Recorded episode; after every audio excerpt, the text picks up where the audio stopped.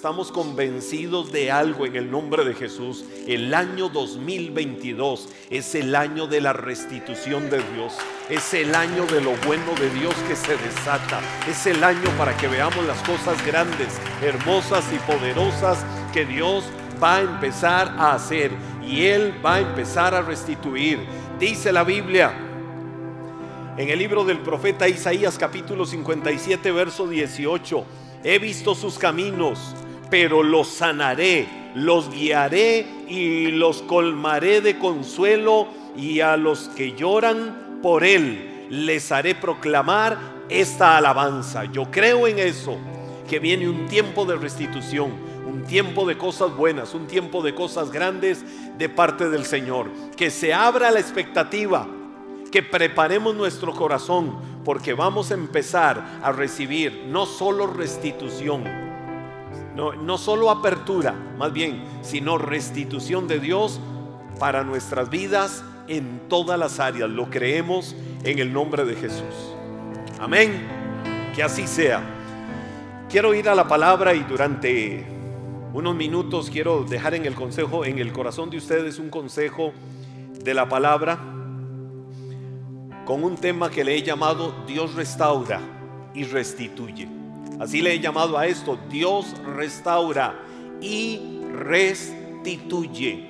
Ese es el título de lo que estoy compartiendo eh, con ustedes. Pero para hablar de restaurar y para hablar de restituir, ah, quiero dejar esto como, como una enseñanza al corazón de cada uno de ustedes, inspirado y enfocado en lo que viene por delante creyendo que si Dios restaura, Dios también trae restitución. Restaurar eh, y restituir eh, son dos palabras muy familiares, están muy ligadas, eh, son familia una de la otra, tienen pequeñas variaciones. Por ejemplo, restaurar en su etimología o en su definición normal es poner algo en el estado en el que estaba antes para que empiece a experimentar crecimiento.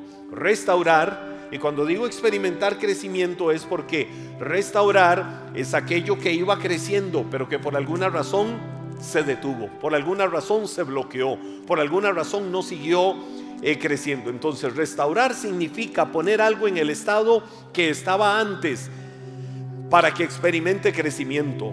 Mejora hasta el punto de llegar a ser superior al estado inicial, que es restaurar, volver a poner en el estado donde quedó, pero ahora lo que viene va a ser mejor que lo que hubo.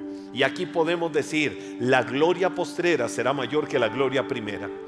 Las bendiciones que vienen serán mayores que las bendiciones que hubo. Ya hubo bendiciones, ya no están Ahora vienen otras bendiciones, viene una lluvia tardía, viene una gloria postrera que será derramada por Dios para traer bendición en abundancia. ¿Qué es restituir? Restituir es volver algo a quien lo tenía antes, es devolverle a alguien algo que antes tuvo y restablecer o poner algo en el estado que antes tenía. O sea, restaurar significa poner algo en el estado que estaba antes para que siga experimentando crecimiento.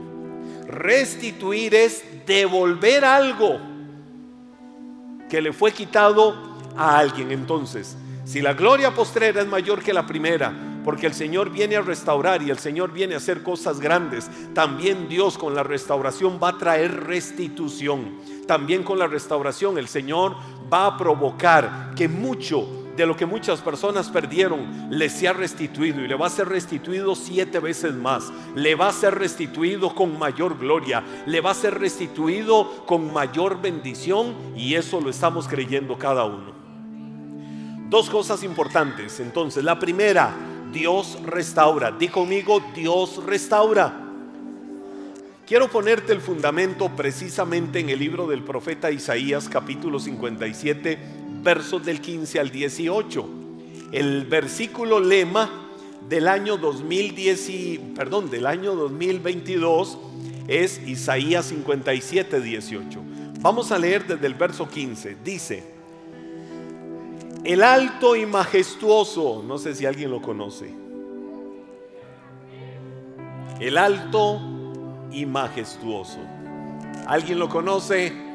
Alguien puede decir, yo lo conozco. Alguien puede con un buen grito decir, ah, yo sé de quién están hablando. El alto y majestuoso que vive en la eternidad. El santo dice, yo vivo en el lugar alto y santo con los de espíritu arrepentido y humilde. Restauro el espíritu destrozado del humilde y reavivo el valor de los que tienen un corazón arrepentido. Pues no pelearé contra ustedes para siempre. Wow, buena noticia. No pelearé con ustedes para siempre. No estaré siempre enojado. ¿Quién dice eso? Dios. ¿Qué significa? Que Dios se enoja. ¿Verdad? Ahora, ¿se enoja y maldice y manda la séptima paila del infierno? No. Dice la Biblia, yo no estaré enojado para siempre. Si lo estuviera, moriría toda la gente. Sí, todas las almas que he creado. Estaba enojado, así que castigué a este pueblo tan avaro. Ah, es que eran muy avaros. Me aparté de ellos, pero continuaron por su propio terco camino. Y ahorita le digo qué pasó en el contexto. He visto lo que hacen, pero aún así, aquí viene, año 2022, los sanaré. Aquí viene, año 2022, los guiaré. Aquí viene, año 2022, consolaré a los que se lamentan. ¿Qué fue lo que sucedió? Este, este pasaje en el plano de interpretación o en el plano histórico está ligado al cautiverio del pueblo de Israel. Israel estaba formado por 12 tribus. Las, las 10 tribus del norte fueron llevadas por los asirios y fueron llevadas a muchos lugares, es decir, los tomaron cautivos o los tomaron como esclavos, los sacaron a muchos de ellos de sus tierras y se los llevaron de sus tierras, desterrados a dónde fueron a dar esas tribus a diferentes partes del mundo. Muchas de esas tribus se perdieron entre otras culturas, entre otros países. Dos tribus que quedaron, las dos tribus del sur, eh, esas dos tribus vinieron los babilónicos, que era el imperio que gobernaba el mundo en esos tiempos, encabezado por el rey Nabucodonosor. Vino Nabucodonosor, destruyó el templo de Jerusalén, destruyó los muros de Jerusalén y se llevaron cautivas a aquellas dos tribus. Ahora, quedó gente habitando ahí. Pero literalmente ellos fueron desterrados, fueron sacados. Ahora, ¿de dónde vino eso? ¿Qué fue lo que pasó? El pueblo se apartó de Dios. El pueblo quitó la mirada del Señor. El pueblo empezó a seguir en pos de otros dioses falsos, de dioses paganos el pueblo empezó a enfriarse. Los hijos de Dios empezaron a alejarse de la comunión con Dios. Empezaron a alejarse de honrar a Dios en todo sentido. Y se olvidaron del Señor. Y empezaron a vivir, como dicen por ahí, la living loca, la vida loca. Empezaron a vivir. Entonces, ¿qué pasó? ¿Dios les mandó un castigo? No. Fue que ellos solitos al salirse de la cobertura de Dios, ¿qué era lo que estaban haciendo? Diciéndole a Dios, no te necesitamos, queremos vivir la vida como nosotros queremos vivirla. Queremos vivir la vida como nosotros decimos que se tiene que vivir la vida. Y entonces al vivir la vida, Dios, Dios se, enoja. ¿Por qué se enoja Dios? Porque les había dicho que Él les daba esa tierra, que esa tierra les pertenecía que era la tierra que fluye leche y miel, que era una tierra de bendición, pero que nunca se olvidaran de quién fue el Dios que los sacó de la tierra de esclavitud. Que nunca se olvidaran quién fue el Dios que les dio a poseer una tierra de libertad. Pero se olvidaron de Dios. Al salirse de la cobertura de Dios, ¿qué pasó? Dejaron de caminar con la bendición. Y al dejar de caminar con la bendición vinieron los enemigos y literalmente los convirtieron en esclavos, los convirtieron en cautivos y los sacaron de su tierra. Eso en el contexto histórico. Pero aquí viene una promesa en, la, en el verso 18 que como aplicación la tomamos para nuestras vidas, creyendo que en el año 2022, en el año 2022, el amor y la manifestación y el poder del Señor va a venir a traer sanidad va a venir a traer guianza. El amor del Señor va a venir a cambiar en alegría el corazón que estaba en lamento, el corazón que estaba en tristeza, el corazón que estaba oprimido. Ahora, ¿a dónde me lleva esto también? A que un corazón arrepentido no significa necesariamente que sea un corazón quebrantado. Alguien puede estar quebrantado en algún momento por alguna acción que no era la mejor. Pero el estar quebrantado no significa estar arrepentido. Estar eh, arrepentido significa ir más allá, significa literalmente el arrepentimiento, la palabra arrepentido, de su raíz, de su etimología, de su significado en sus bases. Estar arrepentido literalmente significa tener el corazón aplastado, tener el corazón molido, casi que literalmente hecho polvo. Es decir, como triturado, como machacado, muy golpeado. O sea, tener un corazón arrepentido es literalmente decir, despedacé en humillación mi corazón, como lo dijo David, cuando David dijo, el corazón contrito y humillado, o el corazón hecho pedazos, tú no lo vas a despreciar, Dios. Y entonces cuando cuando vemos esto y está hablando de que es necesario que el corazón esté arrepentido, pero también quebrantado, era porque Dios quería provocar eso en el corazón de sus hijos. Dios quería engendrar arrepentimiento, un cambio de rumbo en el corazón egoísta, en el corazón rebelde de los del pueblo de Israel. Y yo lo veo en tres ejemplos. Por ejemplo, Isaías mismo cuando Isaías en algún momento se manifiesta la gloria de Dios, la misericordia de Dios, el favor de Dios sobre sus vidas. Es más, eh, antes de ponerle estos ejemplos, alguien puede decir, yo, miren, abramos el corazón. Abrimos el corazón, sí. Abrimos el corazón, ¿me ayudan? Abrimos el corazón. No, no lo voy a poner aquí a confesar cosas, pero abramos el corazón. ¿Cuántas veces alguno de ustedes recibe la misericordia de Dios en algo? ¿Cuántas veces alguno de ustedes ve cómo Dios extendió alguna bendición y su misericordia y dice, qué increíble y con lo malo que yo he sido? Qué increíble con lo rebelde que yo he sido, con lo desobediente que yo he sido. No puede ser que Dios sea tan bueno y tan misericordioso con esta ficha alguno le ha pasado? Sí, o seré el único. Nos ha pasado, ¿verdad? El profeta Isaías en algún momento recibió una visitación de la misericordia de Dios estando en el templo. Esto lo dice Isaías 6, no vamos a ver el pasaje, pero ahí estaba en el templo y ahí recibió una visitación de Dios. ¿Y sabe cuáles fueron las palabras de Isaías? Ay de mí, donde él vio la gloria de Dios, dijo, ay de mí, como diciendo, ay mamá, me muero. Como diciendo, no puede ser, me voy a morir. Ese ay, ay de mí significa, no puede ser que yo esté viendo la gloria de Dios. Isaías dijo, porque yo soy un hombre de labios inmundos es decir, soy un hombre de mal hablar y habito en medio de un pueblo de labios inmundos. ¿Cómo Dios ha extendido su misericordia y ha venido a visitarnos cuando somos tan pecadores? ¿Qué estaba haciendo Dios? Diciéndoles, a pesar de tu rebeldía, yo no te he abandonado. ¿Qué estaba diciéndole Dios? A pesar de que has seguido tus propios caminos, yo quiero mostrarte mi misericordia. A pesar de que no estás haciendo las cosas bien, yo quiero mostrarte que quiero hacer cosas grandes con tu vida. A pesar de todo lo que has estado pasando y enfrentando, yo quiero mostrarte que quiero hacer cosas grandes en tu vida para que todo se ordene y puedas caminar con la cubierta de mi bendición. El profeta Jeremías, en el libro del profeta Jeremías, nos encontramos también en algún momento cuando él dijo, oh, si mi cabeza fueran aguas y mis ojos fuentes de lágrimas. Había una humillación en el profeta Jeremías, diciendo, Dios, no puede ser.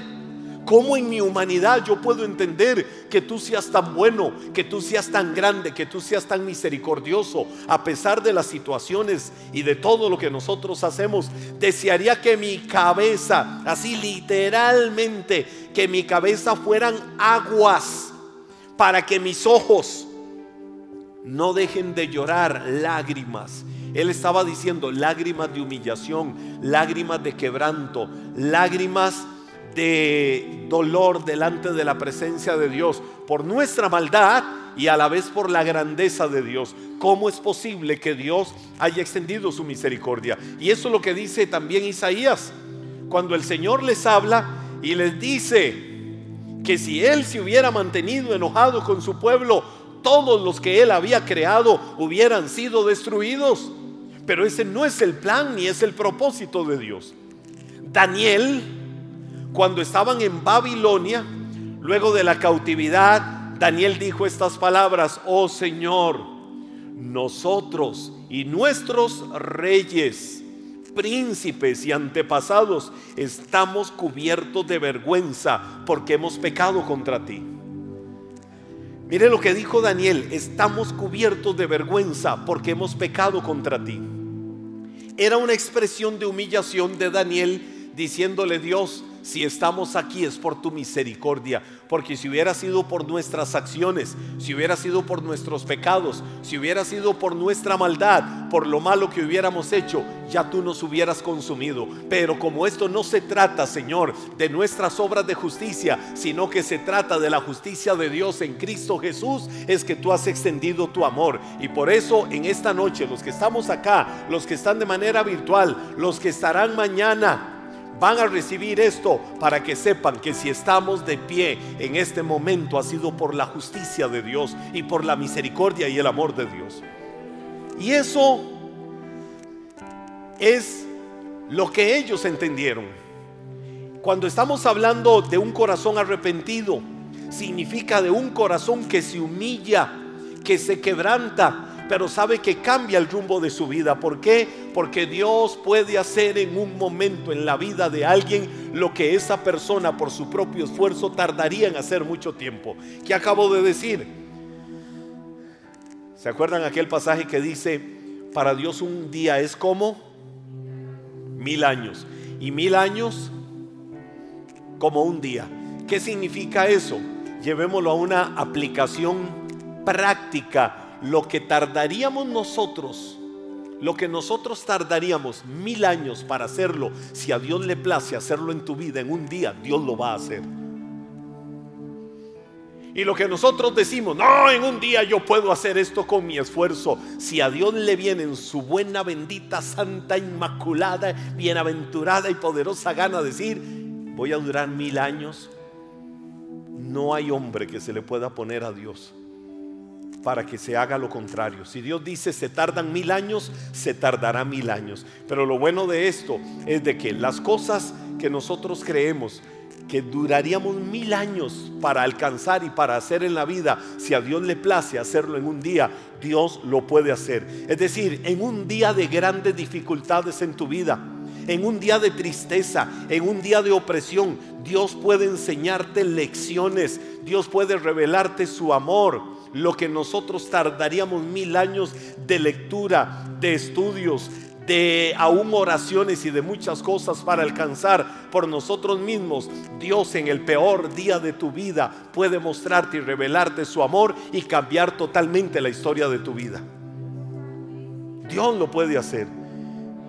Es decir, en medio de tu dolor y crisis, Dios puede estar trabajando hoy en tu espíritu para mostrarte que más allá de la solución a cualquier problema y situación, lo que necesitas es un cambio en tu espíritu.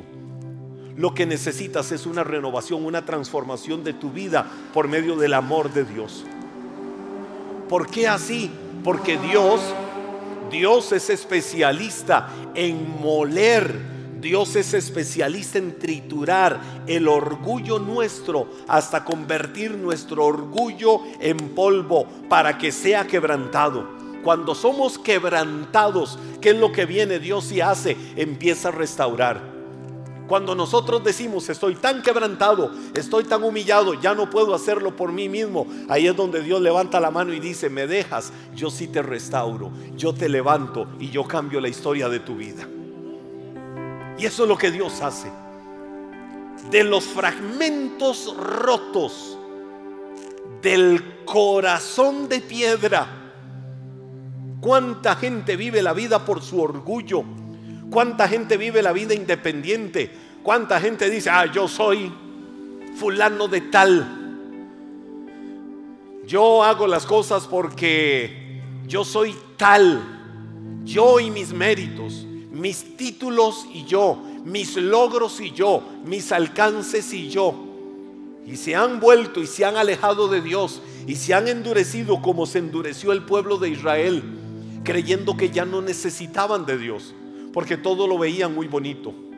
Y dijeron, wow, esto lo hemos logrado nosotros. Y el Señor ya les había dicho en el libro de Deuteronomio, cuídate, cuídate de no llenarte de orgullo para venir a decir, esta mi fuerza fue la que me sacó de esclavitud. Sino acuérdate del Señor tu Dios, quien fue el que te sacó de la tierra de esclavitud. Y ellos se olvidaron de eso. Entonces, ¿qué es lo que Dios hace? toma los fragmentos rotos de un corazón de piedra y de ese de ese corazón de piedra, ahora convertido en fragmentos rotos, Dios crea un corazón de carne, un corazón manso, un corazón humilde, un corazón sencillo que se humilla a reconocer que todo lo que tiene, que todo lo que hace y que todo lo que es en esta vida se lo debe únicamente a Dios y que no hay un solo minuto de la vida que podemos apartarnos para decir es mi fuerza, es mi orgullo, son mis logros, sino que todo lo que somos y hacemos es por la gracia, el amor y la misericordia de Dios. Y eso tenemos que tenerlo claro en el corazón. ¿A dónde lleva el arrepentimiento? ¿Por qué digo que Dios, perdón, a dónde, eh, por qué Dios restaura? ¿Por qué digo que Dios restaura? Porque es necesario que nosotros nos humillemos y digamos, Señor, aquí estoy, humillado, dependiendo total y absolutamente de ti para que hagas en mi vida lo que tú tienes que hacer. Número dos, dejo esta segunda reflexión. Dios restituye, di conmigo, Dios restituye. Quiero ver en el libro del profeta Ezequiel, lo vamos a leer por partes, lo, lo que quiero leer de ahí. En el libro del profeta Ezequiel nos encontramos una historia que muchos conocen en el capítulo 37 está la historia del Valle de los Huesos Secos. Dios toma a Ezequiel y en una visión lo lleva a un valle que estaba lleno de huesos secos. Cuando Dios lleva a Ezequiel al Valle de los Huesos Secos, empieza a trabajar con él y empieza a revelarle un montón de cosas a Ezequiel ahí en el Valle de los Huesos Secos. Ahora, te voy a decir varias cosas sobre esto. Dios restituye, di conmigo, Dios restituye. Ahora, ¿cuándo restituye Dios? Cuando tenemos conciencia de la realidad. Primero tiene que venir restauración. La restauración viene cuando hay humillación, cuando hay quebranto, cuando el corazón está triturado, cuando el corazón está molido para dejar depender del orgullo y de la vanidad. El pueblo de Israel en su orgullo y en su vanidad fue llevado esclavo, fue llevado cautivo porque se alejaron de Dios. El valle de los huesos secos, en el contexto, ese valle era el pueblo de Israel, que había sido disperso por muchos lugares. Pero miren lo que Dios le dijo a su pueblo por medio de Ezequiel. Ahora, Dios restituye cuando se tiene conciencia de cuál es la realidad. ¿Qué necesita el ser humano? ¿Qué necesitamos cada uno? Primero, tener conciencia de cuál es la realidad. ¿Cuál es la realidad de tu vida? ¿Cuál es la realidad de tu caminar? ¿Cuál es la realidad de tu hogar? ¿Cuál es la realidad de tu familia? ¿Cuál es la realidad de tus finanzas? ¿Cuál es la realidad de tu estilo de vida? Primero tenemos que tener conciencia de la realidad. Y dice el verso 1, Ezequiel capítulo 37 el Señor puso su mano sobre mí. Di conmigo su mano. Puso su mano sobre mí y fui llevado por el Espíritu del Señor hasta un valle que estaba, ¿cómo estaba el valle? Lleno, estaba lleno. Di conmigo, estaba lleno. El valle estaba lleno de qué cosa? De huesos. Ahora, vemos varias cosas. Para, para nosotros tener conciencia de la realidad, primero vamos a entender algo. El Señor pone su mano sobre nosotros. Cuando una persona tiene conciencia de la realidad de su condición, cuando Dios pone la mano sobre esa persona y Dios pone la mano sobre la vida de una persona, cuando esa persona permite que Dios empiece a trabajar en su corazón. Dios quiere trabajar en todos los corazones, Dios quiere trabajar en todas las vidas, Dios quiere trabajar en todas las personas, pero Dios no va a llegar a la fuerza a trabajar en nadie. Si la persona no permite que Dios trabaje y haga la cirugía que tiene que hacer en su vida y que tiene que hacer en su corazón. Si Dios pone la mano es porque ya hay un corazón arrepentido para que Dios empiece a restaurar. Entonces, Dios pone su mano, es decir, pone su poder vivo sobre aquella persona. Ahora dice la Biblia que lleva a Ezequiel a un, ¿a un qué? A un valle. ¿Y cómo estaba ese valle? ¿Cómo estaba el valle? Lleno, atiborrado, totalmente. ¿De qué cosa? De huesos secos. Si hicieran huesos secos, pregunta, ¿para qué sirven? El valle estaba lleno de huesos secos, dice la Biblia. ¿Cuántos valles hoy están llenando tu vida? ¿Cuántos valles están siendo ocupados por tu vida? Pero son valles de huesos secos, valle de crisis financiera, valle de crisis matrimonial, familiar, valle de crisis laboral, valle de crisis de enfermedad, valle de crisis de todo lo que se quiera enumerar y decir mi vida en esta área o en estas áreas en este momento es un valle de huesos secos. Ok, lo primero que tenemos que tener en cuenta para que venga restitución es conciencia de cuál es nuestra realidad. Pero ¿qué tenemos que tener también? Conciencia de la cantidad y la necesidad. La Biblia dice que el valle estaba lleno de huesos secos. Pero la pregunta ahora es, ¿cuán lleno de huesos secos estaba? ¿Cómo lo sabemos? Habría que contar cuántos huesos secos hay ahí. ¿Cómo hacemos para saber eso? Ahí es donde tenemos que tener conciencia de la cantidad y la necesidad. Dice el versículo 2 de Ezequiel 37, el Señor me condujo por entre los huesos. O sea, no lo llevó por allá a las graderías, y le dijo, mira el valle de huesos secos allá abajo donde está. No, el Señor lo hizo entrar, lo hizo entrar literalmente al valle de los huesos secos. La Biblia dice, me llevó entre los huesos que cubrían el fondo del valle. Estaban desparramados en el suelo. ¿Por dónde estaban los huesos? Por todas partes.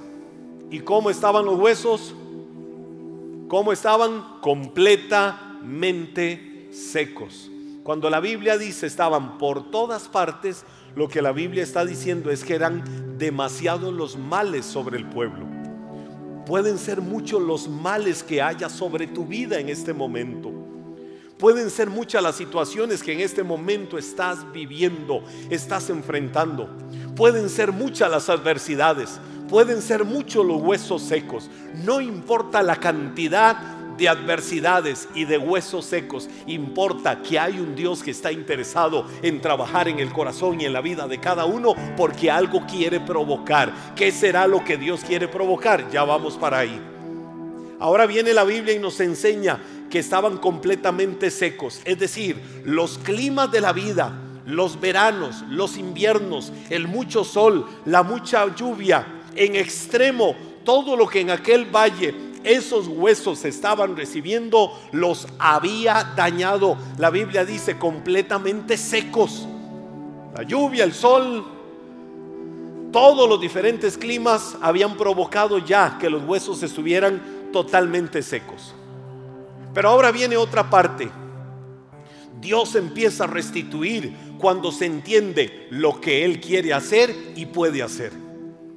Cuando el hombre, cuando el ser humano, cuando nosotros entendemos lo que Dios quiere hacer y lo que puede hacer, empieza a abrirse la puerta para que venga restitución a tu vida. Dice el verso 3. Luego me preguntó, hijo de hombre. Mire la pregunta que Dios le hace a Ezequiel. Lo agarra y le dice, ven acá. Le dice, hijo de hombre, te quiero hacer una pregunta. Sí, Señor, ¿cuál pregunta me quieres hacer? ¿Podrán esos huesos volver a convertirse en personas vivas? Ahora, una persona que no es especialista en esto, menos en el campo de la medicina, ¿podrá la persona decir si esos huesos pueden volver a vivir? Mire, ni siquiera alguien especialista en el campo de la salud le dicen, ah, eso es un hueso seco, desparramados. Mira, ese, hueco, ese hueso es de una clavícula. Aquellos huesos eh, son de, sí, como de la rodilla para abajo, pero estaban todos desparramados por todas partes. ¿Qué dice el sentido común? Aquí solo hay muerte, aquí no hay posibilidad de vida son huesos secos. Aquí no hay posibilidad de absolutamente nada. Y viene el Señor y le hace a alguien que no es especialista en la materia, y si hubiera sido especialista en la materia, creo que la respuesta tenía que ser la misma. Y el Señor le dice, ¿podrán esos huesos volver a convertirse en personas vivas? ¿Qué le respondió Ezequiel? Oh Señor soberano, respondí, solo tú lo sabes. Solo tú sabes la respuesta. ¿Puede el valle de huesos secos en el que se ha convertido tu vida volver a la vida?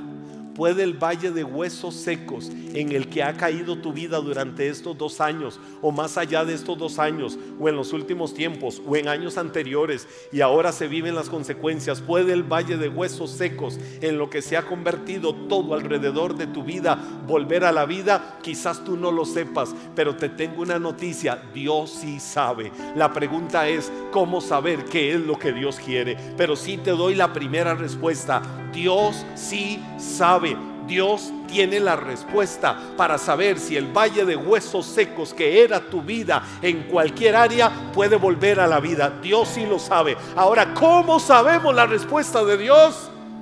¿Cómo sabemos qué es lo que Dios quiere?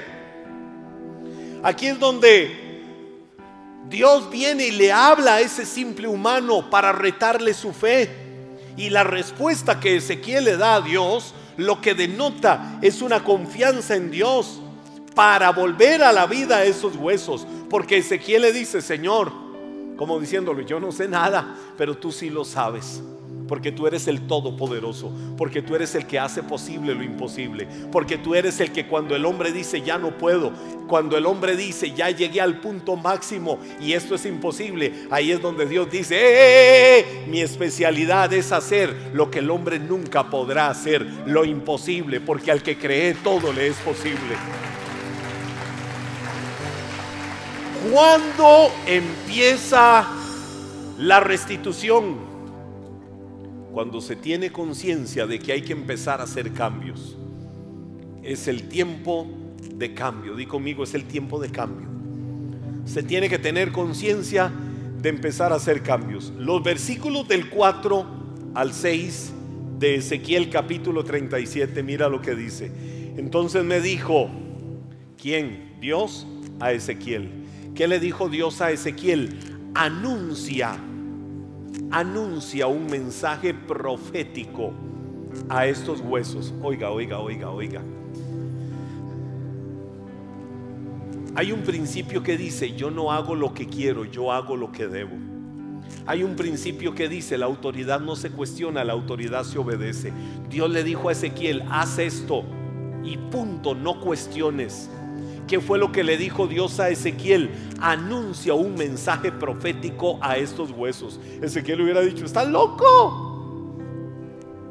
Si me ven me van a llevar a encerrar allá pavas. Van a decir, mira, se volvió loco, pobrecito, le habla a los huesos. Empieza a hablarle a los huesos secos. Ese sí es cierto que está desquiciado, se le soltó un tornillo Pero ¿cuál fue la orden de Dios? Háblale a los huesos secos. Es decir, cuando Dios dice algo que puede sonar loco a los ojos de cualquier ser humano, ¿qué te importa lo que el hombre diga y piense? Te debe de importar lo que Dios haya dicho, porque si fue Dios el que lo dijo, es porque Dios quiere trabajar en algo en eso. Habla un mensaje profético a esos huesos y diles, huesos secos. Oiga, estaba loco, sí o no, empezar a hablarle a unos huesos. Huesos secos, escuchen la palabra del Señor. Tras de todo se pone a evangelizar a los huesos.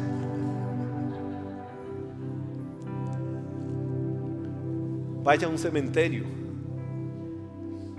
Y de esos huesos que sacan empiece a hablarles, empiece a evangelizarlos. Eso suena ridículo, suena tonto. Ante el ojo humano, pero fue la orden de Dios en aquella visión y diles huesos secos, escuchen la palabra del Señor. Esto dice el Señor soberano. Atención, pondré aliento dentro de ustedes. Oiga, aquí es Dios el que está hablando a Ezequiel diciéndole lo que iba a hacer, pero Dios no lo iba a hacer si Ezequiel no daba el paso de obediencia. Y le dijo, diles, pondré aliento dentro de ustedes y haré que vuelvan a vivir. Los pondré o les pondré carne y músculos. Mire, los especialistas de la salud dirían, se volvió loco, eso es imposible. Y músculos y los recubriré con piel, pondré aliento en ustedes y revivirán. Entonces sabrán que yo soy el Señor. Y luego viene Ezequiel y se para y dice, ¿y ahora qué hago? Ezequiel tenía dos caminos, decir, no, no me da la gana. Esto es ridículo, esto es tonto. O atreverse a hacer cosas extrañas que a otros le parezcan locura. Te voy a decir algo en esta noche toma una decisión radical en tu vida. Cuando te dije que para que Dios empiece a restituir es necesario empezar a hacer cambios en la vida, pues a partir de ahora atrévete a hacer cosas que ante el ojo humano parezcan locas. Cosas como cuáles habla y profetízale a cosas en tu vida que parece que están muertas, creyendo por el poder de Dios que esas cosas van a venir a vida creyendo por el poder de Dios que ese valle de huesos secos que está ahora en tu vida va a recibir una visitación divina y va a venir un milagro y van a venir cosas maravillosas de Dios sobre el valle de huesos secos en el que se convirtió tu familia,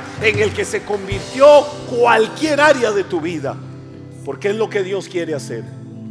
Ahora termino con esto donde Dios trae restitución.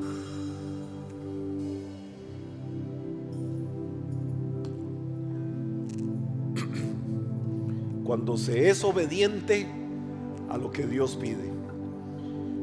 Yo no sé si aquí alguien está decidido y quiere ser obediente a lo que Dios pida. ¿Qué te está pidiendo Dios? ¿Qué es lo que Dios está pidiendo a tu corazón?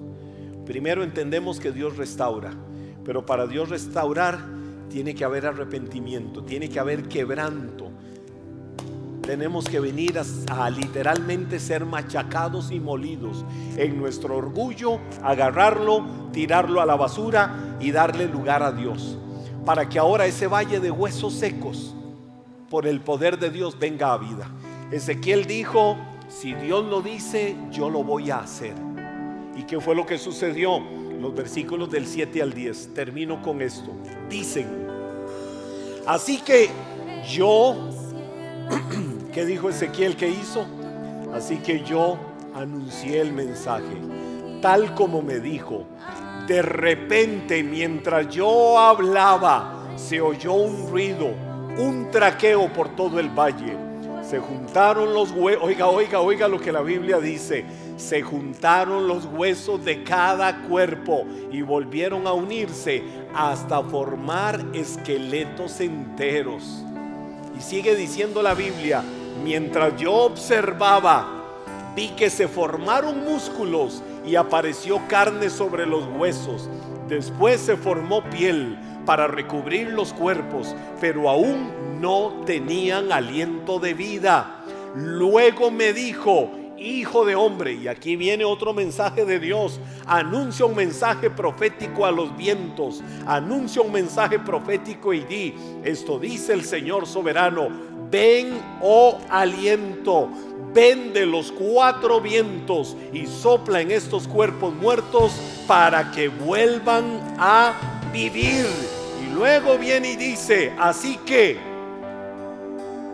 otra vez acción, dice Ezequiel, yo anuncié el mensaje como él me lo ordenó y entró aliento en los cuerpos. Todos volvieron a la vía y se pusieron de pie. Era un gran ejército. ¿Dónde vino la restitución? ¿Dónde vino la restauración? ¿Dónde vinieron los tiempos hermosos? ¿Dónde el pueblo volvió a su tierra? ¿Dónde fueron reedificados los muros? ¿Dónde fue reedificado el templo?